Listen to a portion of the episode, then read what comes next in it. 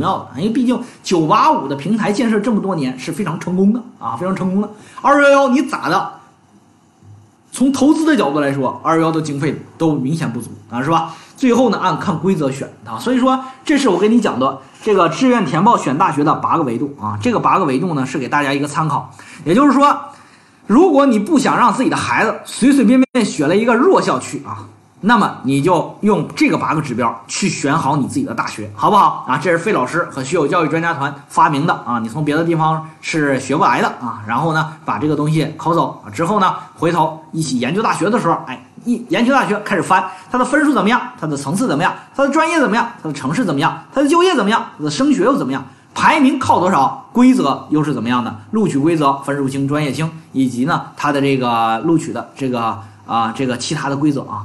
所以说，在这个地方啊，教给大家选学校的一个八个维度，好吧？听过费老师讲过的啊，这个给个点个赞啊。然后呢，我们后进来家长啊，后进来家长把这个右上角的三个点打开，将这个直播间发到朋友圈，发送到家家长群啊，让这么干货的内容啊，帮助更多的人，好吧？我现在开始答疑啊，开始答疑啊，先别着急啊，答疑更精彩。首先呢，我先回答一个问题啊，就是就是这个家长说了啊，这个说是一个。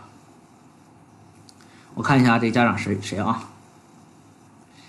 人生就是过客说传播学专业就业前景怎么样？传播学专业啊，这个专业你首先得知道它是怎么来的啊。传播学专业呢是一个文学大类下属，就是文学门类啊，这个比较偏文科。文学门类下属了广，就是新闻传播大类下属的一级学科下属的二级学科叫传播学。那么这个广播这个广播。这个啊电啊广播传媒啊这块的这个专业下属呢，有有有这个新闻学啊传播学，有这个广告学啊有这个广播电视学啊有网络与新媒体啊等等一些。那么这个传播学啊，它在很大一定程度上呢，它学的专业呢，相对来说呢，还是相对来讲哈有点技术的啊。就这里边还要学点计算机技术啊？为啥呢？因为它主要运用的是什么呢？运用的这个我们说的这个现代的，就是这个科学技术和这个啊，这个我们说的这个传播的硬件啊，比如说这个我们电视在转播的时候，新闻在转播的时候涉及到一些仪器设备啊，包括网络传输啊，包括啊计算机控制啊等等这些，啊，将这个啥呢？将我们说的媒体。或者说我们说的内容啊，传播到啥呢？传播到一些终端啊，然后呢，收获一些啥呢？一收获一些这个啊，这个这个就是我们说的，比如说点点击率啊、收视率啊等等这些，进行一个反馈性的管理啊。所以说，在整个过程当中，你要做的技术维护啊，然后呢，这个内容生产啊、内容传播以及内容反馈啊等等一些。所以说，传播学啊，在学习的时候呢，虽然你是文科生啊，但是呢，一般来讲也要学点计算机的内容。还要学一点硬件设备啊，还要学一点啥呢？这个文案写作啊，等等一些。那么传播学一般比较面向的传统的一些都是一些网络媒体，还有一些说的一些新媒体。当然了，传播学由于现在这个这个时代啊，这个时代是一个自媒体的时代，所以说呢，在这个现在这个时代，其实对传播学的同学呢，呃，需要要求缺口更大了啊。有的人说，老师呢，是不是电视台不行了？啊，我传统媒体不行了，那我这个传播学没有就业空间了。错了，其实呢，现在的这种传播呢，就变得更加的啥呢？这个更加的这种点对点，然后呢，更加的时效性。所以说，对传播学的学生要求更高了。但是呢，如果你学的传播学，我建议呢，尽量呢，先考个好学校，这个很重要啊。因为好学校平台呢，会给你带来很好的一些企业，比如说呢，这个这个。这个在上海呢，比如说是这个上海卫视啊，或者是南广集团啊等等一些。